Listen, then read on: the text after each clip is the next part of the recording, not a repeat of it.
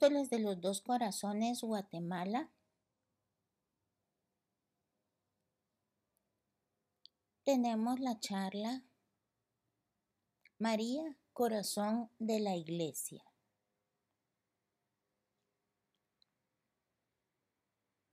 Del Magisterio Pontificio de San Pío X. Si la Virgen fue liberada del pecado original, fue porque ella debía ser la madre de Cristo. Ahora bien, ella fue madre de Cristo con el fin de que nuestras almas pudiesen revivir a la esperanza de los bienes terrenos. Para que la Iglesia celeste fuese final y perfectamente inmaculada en el amor, María, su miembro principal, su corazón y su madre, fue concebida inicialmente inmaculada y llena de una caridad sin tacha. El texto de San Pío X dice, con toda claridad deseada, que el privilegio de la Inmaculada Concepción está ordenado a la misión de María en la economía de la redención, y podría haberse dicho esto mismo respecto de todos sus otros privilegios. Desde su primer instante, el corazón de María es, en el plan divino, Corazón de la Iglesia. María es Madre de Dios e Inmaculada para poder ser Madre de la Iglesia. Por eso, cuando la Iglesia rinde un culto hiperdúlico al corazón de su Madre, o sea, de hiperveneración, venera el amor real del que es objeto por parte de María desde el primer latido de su corazón inmaculado. No menos que el primer acto consciente de libertad de este corazón respecto de su Creador y de todo el pueblo de Dios. Este primer acto de libertad fue privilegio de María, un acto de puro amor que abarcó con una sola mirada amante el amor increado y todas las criaturas queridas por él. Un acto de oblación incondicional a los designios de Dios. Por lo tanto, no es solamente el amor actual y presente del corazón resucitado de la Virgen, asumida en la gloria de su Hijo, el que venera la Iglesia. Venera también el amor pasado, desde su primera entrega, que se volvería intangible. Un amor que tendía desde entonces a la Iglesia de hoy que la honra. Un amor integralmente humano, a la vez que puramente espiritual, de una parte, y sensible y corporal, de otra. El amor de la más pura de las almas inmortales, unida a un cuerpo mortal.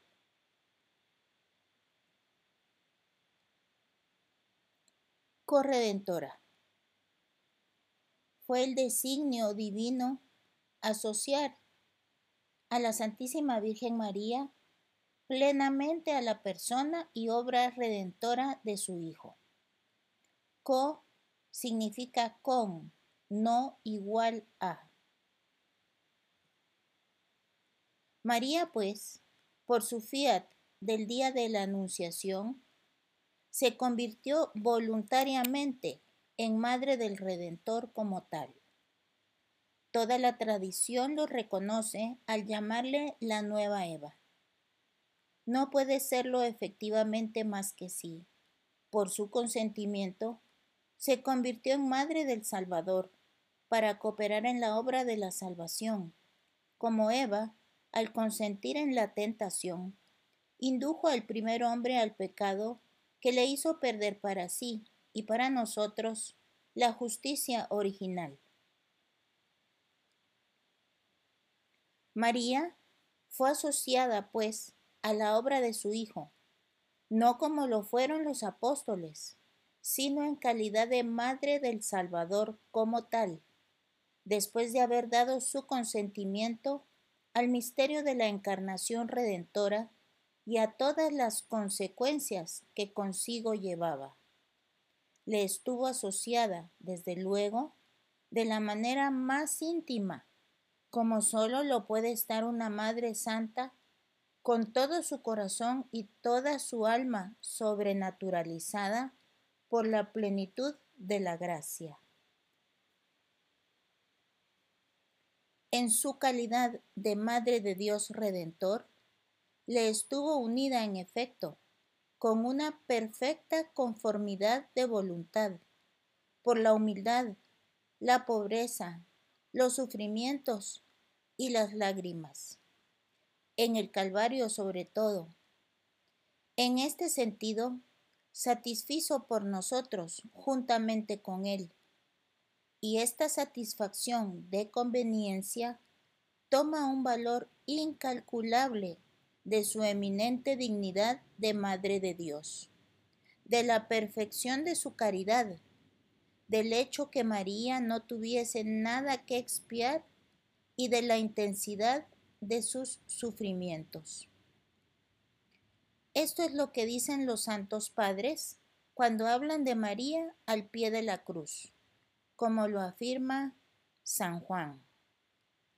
Recuerdan las palabras del anciano Simeón, una espada traspasará tu alma. Y nos indican que María ha sufrido según la medida de su amor a su Hijo crucificado por nuestros pecados, y también en proporción a la crueldad de los verdugos y a la atrocidad del suplicio aplicado al que era la misma inocencia. El corazón de la Virgen, escribía San Lorenzo Justiniano, fue conformado como el espejo clarísimo de la pasión de Cristo y una imagen perfecta de su muerte. Digamos más todavía, participó inclusive de manera única en el sacrificio de nuestra redención. Se podría resumir y sintetizar la doctrina del Vaticano II a este respecto con la siguiente afirmación. María fue preredimida para ser salvada, siendo nuestra única corredentora debajo de y con su y nuestro único redentor Jesús. La Lumen Gentium afirma explícitamente que el rol de María en nuestra salvación fue merecido por Cristo, privilegiado y único, físico y espiritual, doloroso y maternal. Nos presenta la esencia y la naturaleza íntima de esta cooperación maternal como un consentimiento doloroso y cooblativo a la muerte de Jesús. Consentimiento que ratifica y prolonga el consentimiento de la Anunciación, no sin incluir el ejercicio simultáneo de la virtud moral de la obediencia y de las tres virtudes teologales. En resumen, nos presenta la cooperación de María en la obra redentora como emanada de su corazón.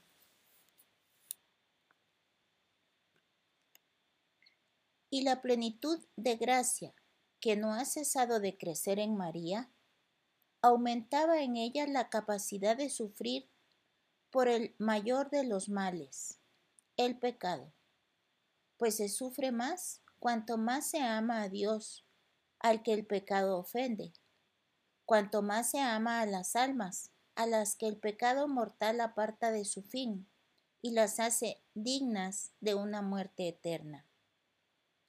María veía sobre todo, sin el menor error e ilusión posibles, cómo se iba preparando y consumando el mayor de los crímenes, y veía también el paroxismo del odio contra aquel que es la misma luz y autor de la salvación. Para comprender un poco qué fueron los sufrimientos de María, es preciso pensar en su amor natural y sobrenatural hacia su unigénito, no solamente amado, sino legítimamente adorado, al que amaba muchísimo más que a su propia vida, puesto que era su Dios lo había concebido milagrosamente. Lo amaba con un corazón de virgen, el más puro, tierno y rebosante de caridad que ha existido jamás.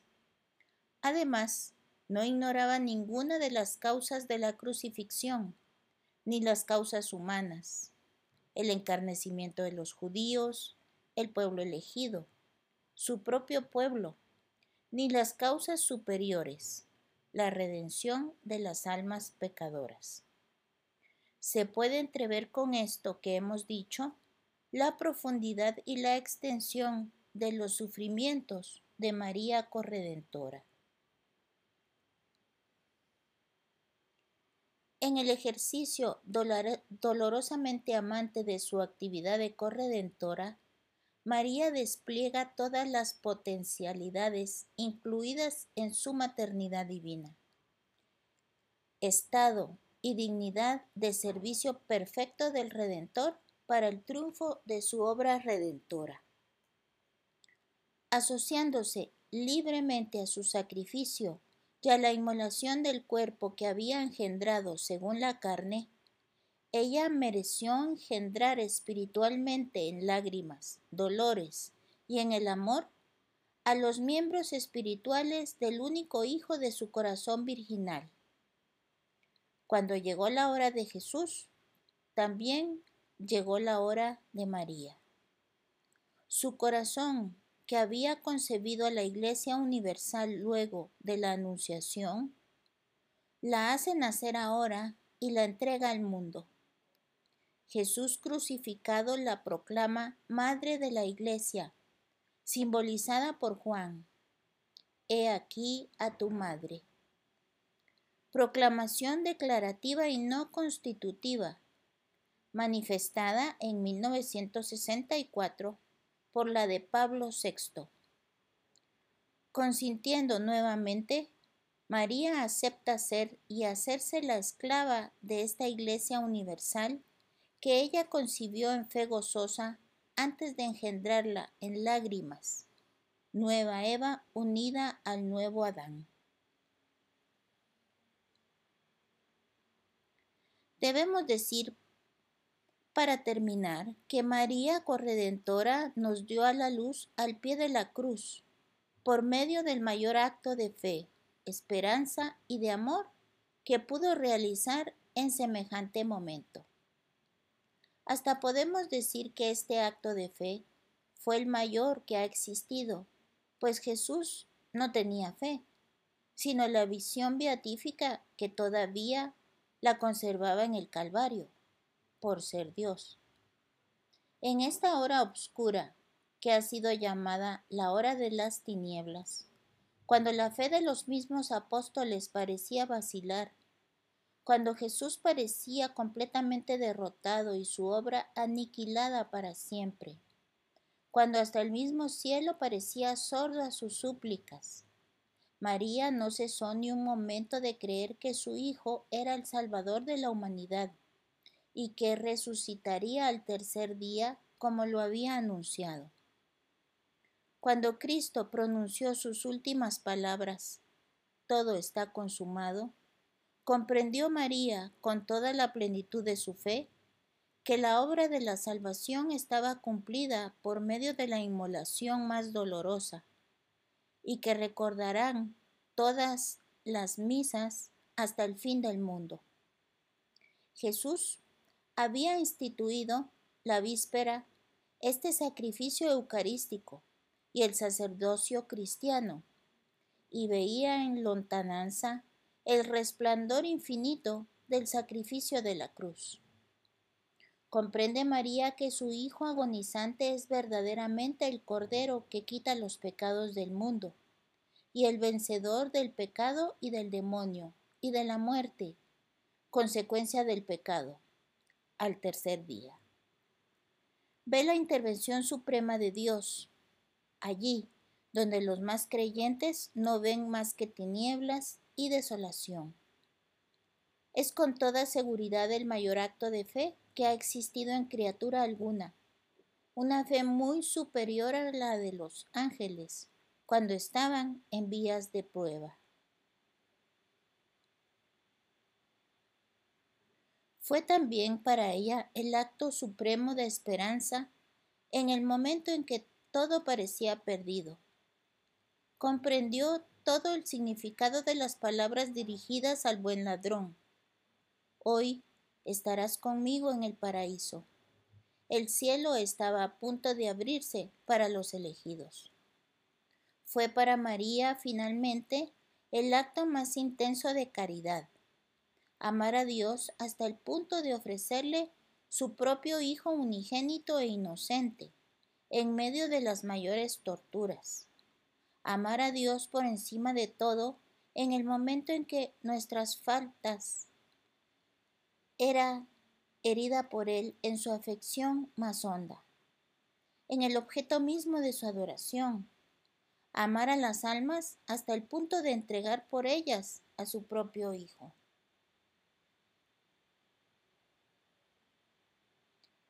Maternidad espiritual. Estas palabras de Jesús agonizante, como las palabras sacramentales, produjeron lo que significaban. En el alma de María un gran aumento de caridad y de amor maternal por nosotros. En el alma de Juan un afecto filial profundo y lleno de respeto por la Madre de Dios. Este es el origen de la gran devoción a María. Finalmente, la Santísima Virgen continúa ejerciendo su función de madre con respecto a nosotros, velando por nosotros para que crezcamos en la caridad y perseveremos en ella, intercediendo por nosotros y distribuyéndonos todas las gracias que recibimos. Cuando después Jesús consumó su obra redentora por el sacrificio de la cruz, María, al unirse a este sacrificio por un acto de fe, de confianza y de amor a Dios y a las almas, el mayor que ha existido, se convirtió de un modo más perfecto en nuestra madre por una cooperación más directa, más íntima y más profunda en nuestra salvación. Además, en este momento fue proclamada Madre nuestra por el Salvador, cuando le dijo, al hablar de San Juan, que personificaba a todos los que debían ser rescatados por su sangre. Mujer, he aquí a vuestro hijo. Y a Juan, he aquí a vuestra madre. Así ha entendido la tradición palabras, porque en este momento y ante testigos, el Salvador de todos los hombres no otorgaba este privilegio particular solo a San Juan, sino que personificaba a todos los que habían de ser regenerados por el sacrificio de la cruz.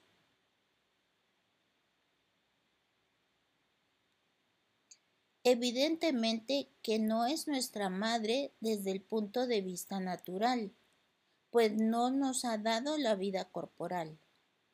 Bajo este aspecto, Eva es la que merece llamarse madre de todos los hombres, pues todos descendemos de ella por medio de generaciones sucesivas.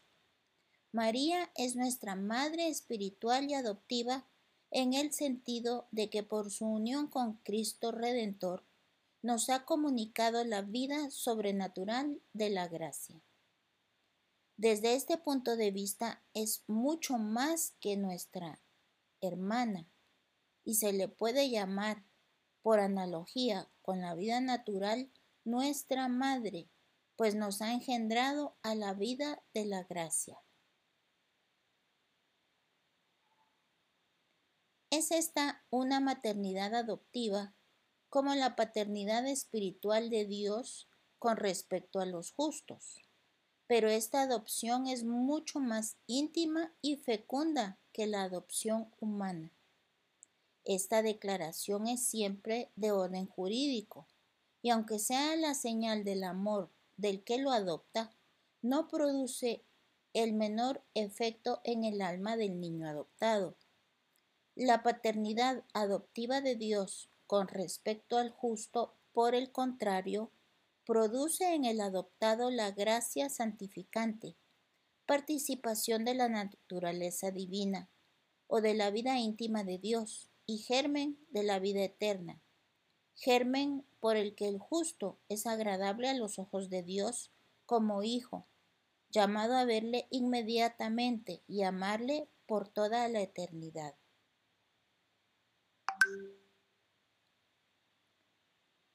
Es, en primer lugar, Madre de los fieles, de todos los que creen en su Hijo y reciben por él la vida de la gracia.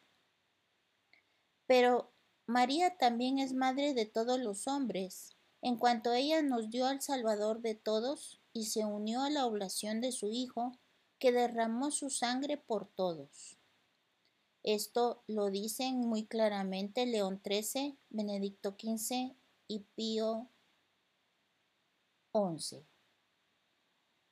Además, no es solo madre de los hombres en general, como se puede decir de Eva desde el punto de vista natural, sino que es madre de cada uno de ellos en particular, porque intercede por cada uno y obtiene las gracias que recibimos cada uno de nosotros en el transcurso de las generaciones humanas.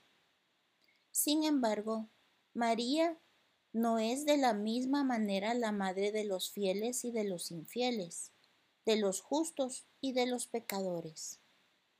Es madre con respecto a los infieles, en cuanto que está destinada a engendrarlos a la vida de la gracia, y en cuanto les obtiene gracias actuales que los disponen para la fe y la justificación. Es madre de los fieles que están en estado de pecado mortal, en el sentido de que vela actualmente por ellos, obteniéndoles gracias necesarias para hacer actos de fe y esperanza, y para disponerse a la conversión. Con respecto a los que mueren en la impenitencia final. Ya no es madre suya, pero sí lo fue. Con respecto a los justos, es su madre en sentido pleno, pues han recibido por su cooperación voluntaria y meritoria la gracia santificante y la caridad. Vela por ellos con tierna solicitud para que permanezcan en estado de gracia y vayan creciendo en santidad. Es, finalmente, la madre por excelencia de todos los bienaventurados que ya no pueden perder la vida de la gracia.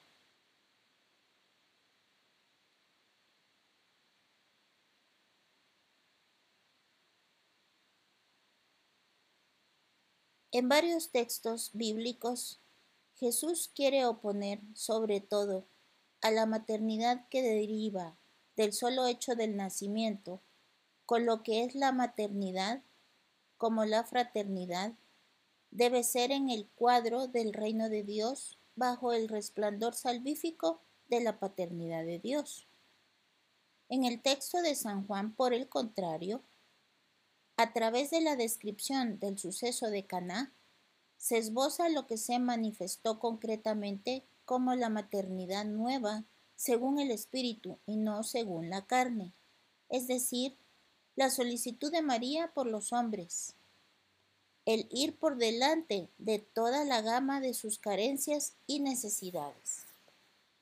En Caná de Galilea solo se muestra un aspecto concreto de la pobreza humana, aparentemente mínima y de poca importancia. No tienen vino. Pero aquello tiene un valor simbólico. Ir por delante de las necesidades del hombre quiere decir al mismo tiempo introducirlos en el resplandor de la misión mesiánica y del poder salvífico de Cristo. Hay entonces una mediación. María se sitúa entre su Hijo y los hombres en la realidad de sus privaciones, de su pobreza y sus sufrimientos. Se coloca al medio, es decir, que actúa como mediadora no exteriormente, sino en su condición de madre, consciente de poder o tal vez de tener el derecho de mostrar al Hijo las necesidades de los hombres. Su mediación tiene, por tanto, un carácter de intercesión. María intercede por los hombres.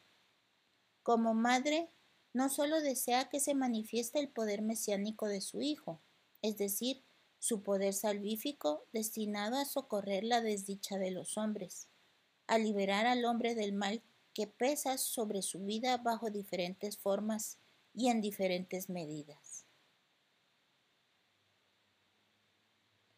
María es llamada por San Agustín, y lo es en, en efecto, el molde vivo de Dios, es decir, que solo en ella se troqueló el Dios hecho hombre, y también solo en ella puede el hombre formarse en Dios.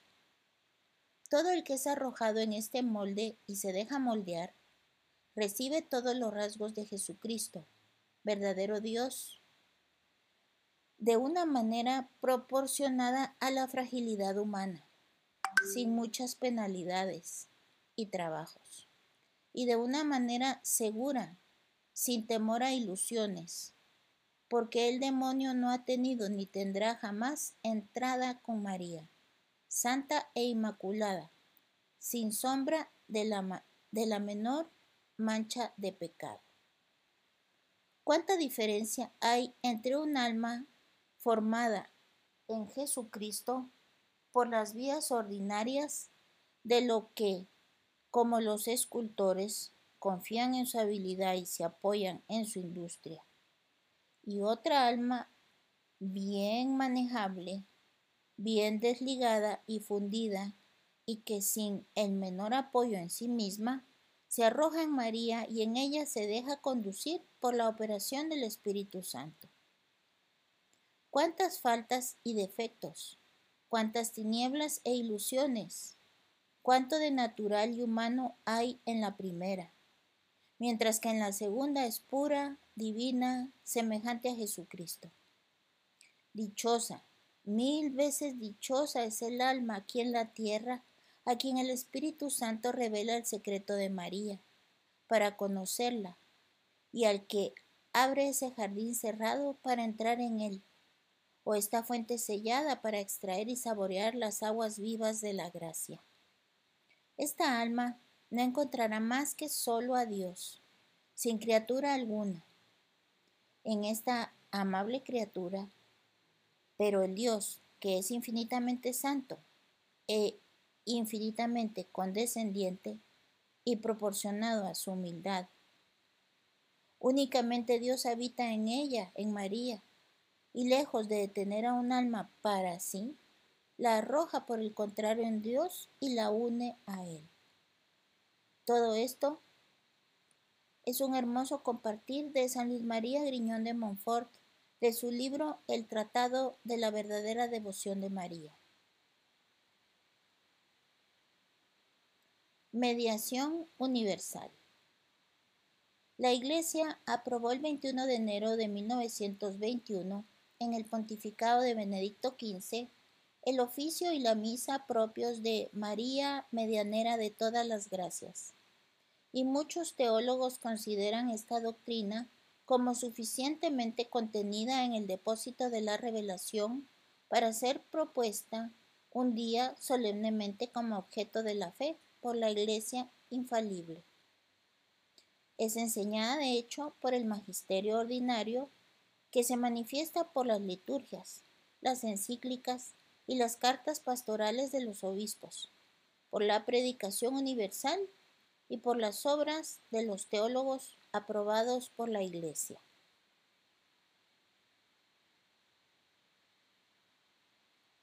Dios ha elegido a María por la tesorera, la ecónoma y dispensadora de todas las gracias, de manera que todas sus gracias y dones pasan por sus manos. Puesto que María ha formado a Jesucristo, cabeza de los predestinados, le pertenece también a ella formar los miembros de esta cabeza, que son los verdaderos cristianos. Ha recibido de Dios un dominio particular sobre las almas, para alimentarlas y hacerlas crecer en Dios.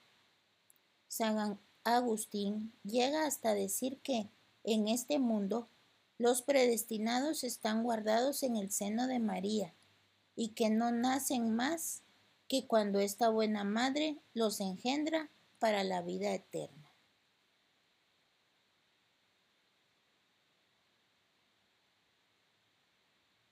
Corresponde al oficio de mediador entre Dios y los hombres el unirlos.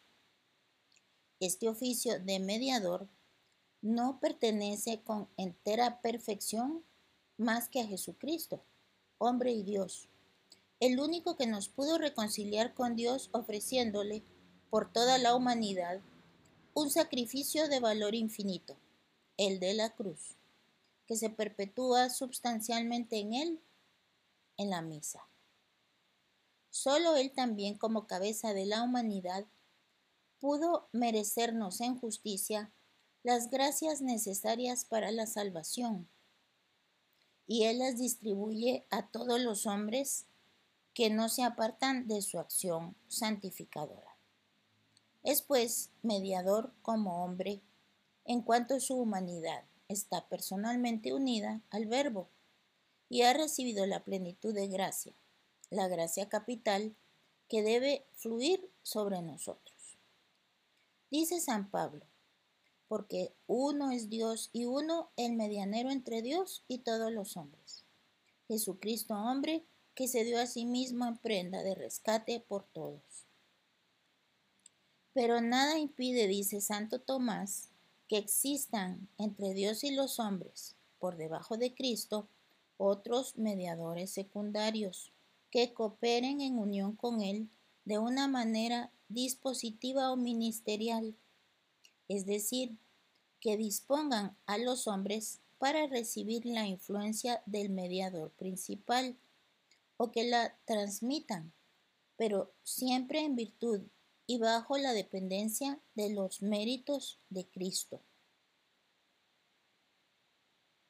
María, en su calidad de Madre de Dios, Redentor de todos los hombres, está plenamente indicada para ser la medianera universal, pues es verdaderamente intermediaria entre Dios y los hombres, más concretamente entre su Hijo y nosotros. Permanece en efecto, pues es una criatura siempre inferior a Dios y a Cristo, pero está por encima de todos los hombres por la gracia de la maternidad divina, que por su fin es de orden hipostático, por la plenitud de gracia recibida en el instante de su concepción inmaculada y que no cesó de crecer después, y finalmente por el privilegio de la preservación de toda falta. La Iglesia la considera como muy útil y eficaz para obtenernos de Dios todo lo que puede conducirnos directa o indirectamente a la perfección y a la salvación. Se trata, en fin, de una mediación perpetua que se extiende a todos los hombres y a todas las gracias sin exceptuar ninguna. En su calidad de madre de todos los hombres, conoce todas sus necesidades espirituales y todo lo relacionado con la salvación. En razón de su inmensa caridad, ruega por ellos. Y como es omnipotente ante su Hijo por el amor mutuo que los une, obtiene todas las gracias que recibimos nosotros y todas las que reciben los que no se obstinan en el mal. El sentimiento cristiano, formado por las sublimes plegarias de la Iglesia, expresión de la tradición, afirma todo esto al recurrir a la intercesión de la Santísima Virgen por medio del Ave María. María, Madre de todos los hombres, y que tiene mayor grado de gloria ante su Hijo nuestro Señor, conoce todo lo que directa o indirectamente se relaciona con nuestra vida sobrenatural, que ella nos comunica y se encarga de desarrollarla en nosotros. Los actos buenos y meritorios que la acrecientan, las faltas que la disminuyen o la matan, y por consiguiente todos nuestros pensamientos y deseos, los peligros que nos acechan, las gracias de las que tenemos necesidad y aún los intereses materiales que tienen alguna relación con nuestra salvación, como por ejemplo el sustento diario. Este conocimiento universal, concreto y cierto de todo lo que se refiere a nuestro destino es una prerrogativa que pertenece a María por el título de su divina maternidad y por su maternidad espiritual.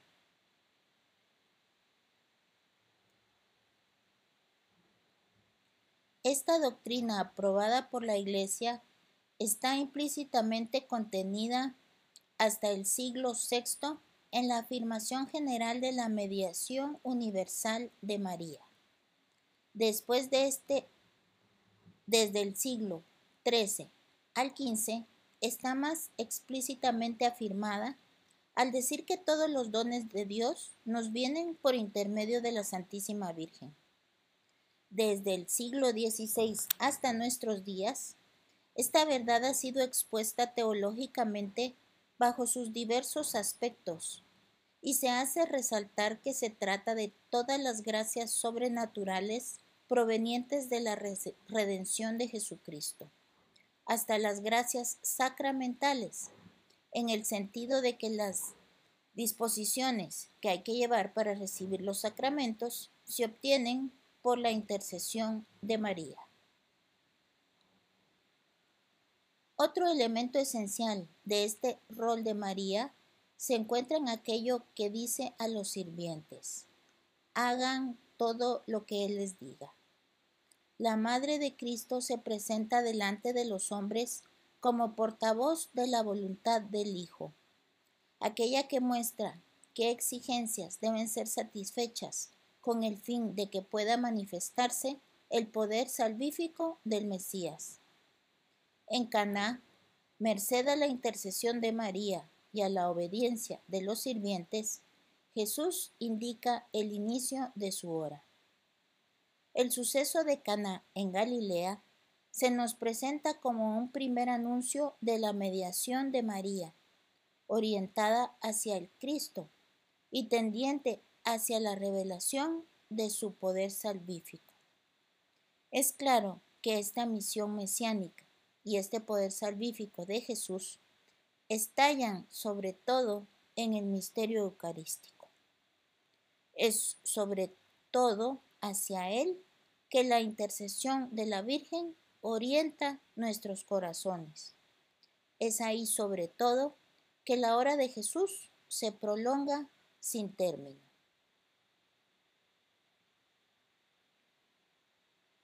Corazón de la Iglesia. Si el corazón de María es el centro vital de su persona y la representación como tal, y si de otra parte María es el corazón místico del cuerpo místico de Cristo, es fácil concluir que el corazón inmaculado de María es el corazón de la Iglesia. Pero María al pie de la cruz no es solamente la madre de la iglesia, sino además su miembro principal y eminente. En ese momento, de una manera especialísima, el corazón de María es el corazón de la iglesia. Cuando casi todos los otros miembros son infieles a la cabeza, el corazón que permanece más que nunca vitalmente unido a ella en nombre del cuerpo entero, es el corazón de María.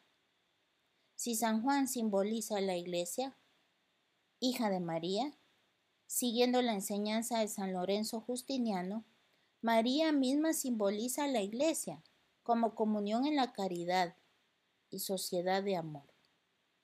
Constituye el tipo trascendente ella es la iglesia, el corazón que vela en la fe, mientras muchos duermen en el sueño de la incredulidad. El corazón que difunde por todas partes la sangre, es decir, la caridad. Sola, al pie de la cruz, María mantiene perfectamente e íntegramente la fe en el amor del, al Redentor. Ella personifica la iglesia que coadyuva a su propia salvación, a la vez que hace posible esta comunión. Dios quiso que el acto redentor que Cristo cabeza presentó ante su Padre en representación nuestra fuese acompañado del acto de adhesión de María en representación de la Iglesia. La Iglesia, venerando y amando el corazón herido y glorificado de María, ama y venera con gratitud filial el amor meritorio y satisfactorio con el cual la corredentora ofreció al Padre el sacrificio del único redentor por todos los hijos de Adán. La Iglesia ama de esta manera el amor creado, rescatado y corredentor del que nació y que la mantiene siempre viva. Ama su propio corazón el corazón que le suministra la sangre, precio de su propio rescate y su bebida inmortal. La iglesia alcanza la cumbre del amor que se debe a sí misma cuando ama su propio corazón, a María, su madre, corazón maternal de la Iglesia Universal. Desde ese momento, el discípulo la llevó a vivir a su casa, nos dice San Juan. El padre Brown subrayó bien el sentido simbólico de este texto. En tiempos de la Iglesia, ¿no es cada cristiano el discípulo amado por Jesús y que tiene que, siguiendo la explicación de León XIII, dar a María la hospitalidad de su corazón y acoger al corazón de María, traspasado por la espada de sus propios pecados, y regocijarse con la dicha de la corredentora? Y él en su casa, la casa de Juan que acoge a María, ¿no es el símbolo de la Iglesia Universal que recibe en la fe el corazón de su madre? Juan no fue el único en recibir y acoger a María. Toda la iglesia primitiva lo hizo propio, hablando en sentido moral, con un respeto y un amor marcados de una gratitud inmensa. Como sus otros miembros, María se mostraba asidua a las enseñanzas de los apóstoles, fiel a la comunión fraterna, a la fracción del pan y a las oraciones día tras día, con un solo corazón, con sus hermanos y sus hijos.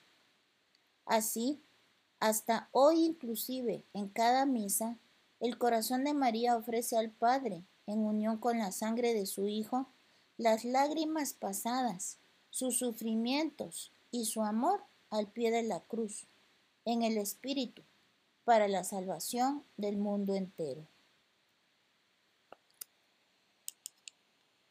Cristo es la cabeza del cuerpo, consubstancial a ese cuerpo por la materialidad de su naturaleza humana, y que el Espíritu Santo es el alma puramente espiritual e inmaterial.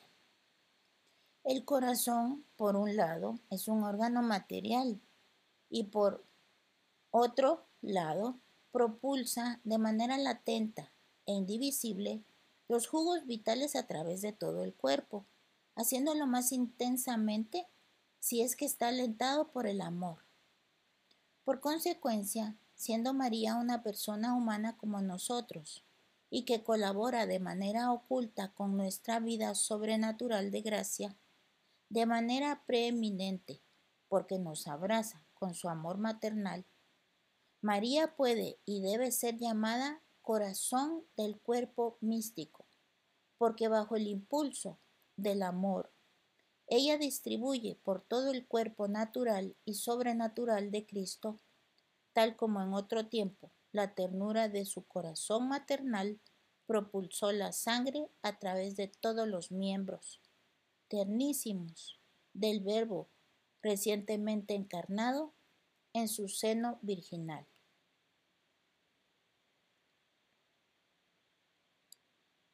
Por su humanidad, la Virgen es consubstancial a nosotros y al Cristo cabeza.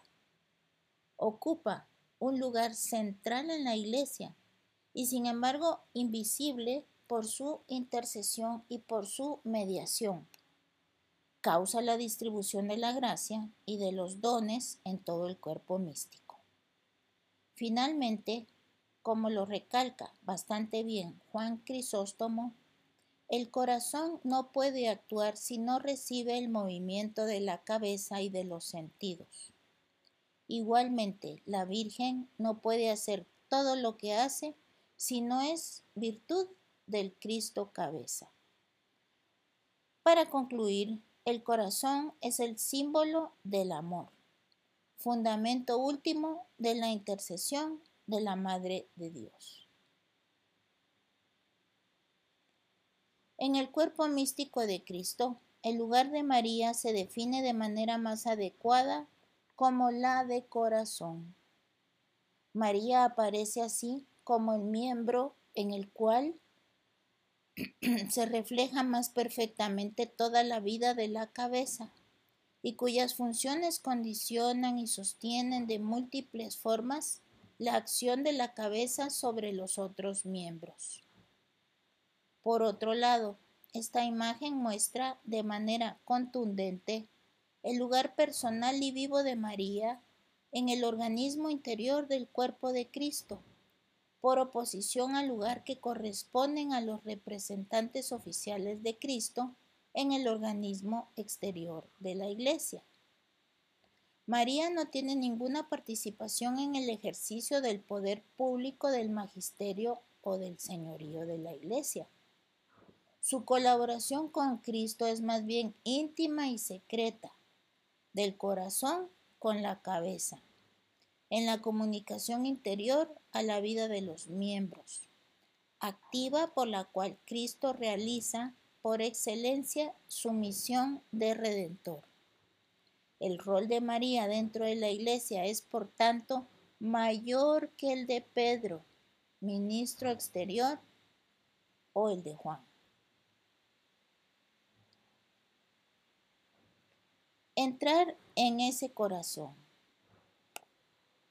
En su homilía en Fátima el 13 de mayo de 1982, Juan Pablo II analiza la noción de consagración al corazón de María.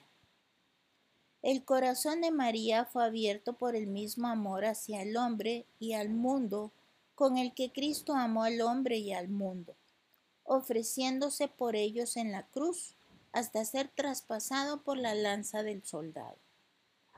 Consagrar el mundo al corazón inmaculado de María significa el hecho de acercarnos, a través de la intercesión de la Madre a la misma fuente de vida que brota sobre el Gólgota. Esta fuente fluye de forma ininterrumpida con la redención y la gracia. Consagrar el mundo al corazón inmaculado de María significa un regreso a la cruz de su Hijo. Más todavía, quiere decir consagrar este mundo al corazón traspasado del Salvador, haciéndolo regresar a la fuente misma de la redención. La redención es siempre más grande que el pecado del mundo. El corazón de María está consciente de todo esto, más que cualquier otro, visible o invisible. Consagrarse a María significa dejarse ayudar por ella, y ofrecernos nosotros mismos y la humanidad a aquel que es santo, infinitamente santo. La Madre de Cristo nos invita a unirnos a la iglesia del Dios vivo que esta consagración del mundo, a esta ofrenda del mundo está dirigida. El punto de este texto es perfectamente claro el Papa San Juan Pablo quiere alentar una consagración cristocéntrica al corazón de María. Nos invita a unir nuestra consagración a la Madre de Cristo, aquella mediante la cual misma se entrega al amor que el corazón de su Hijo único ofrece a todo el género humano.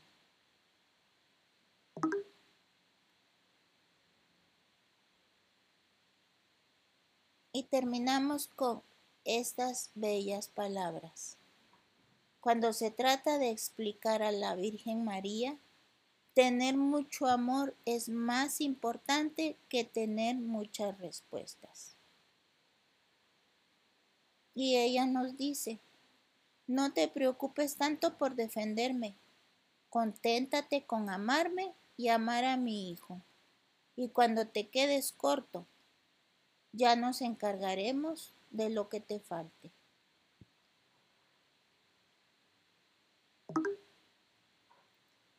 Santa María, Madre de toda la Iglesia y todos los hombres, ruega por nosotros.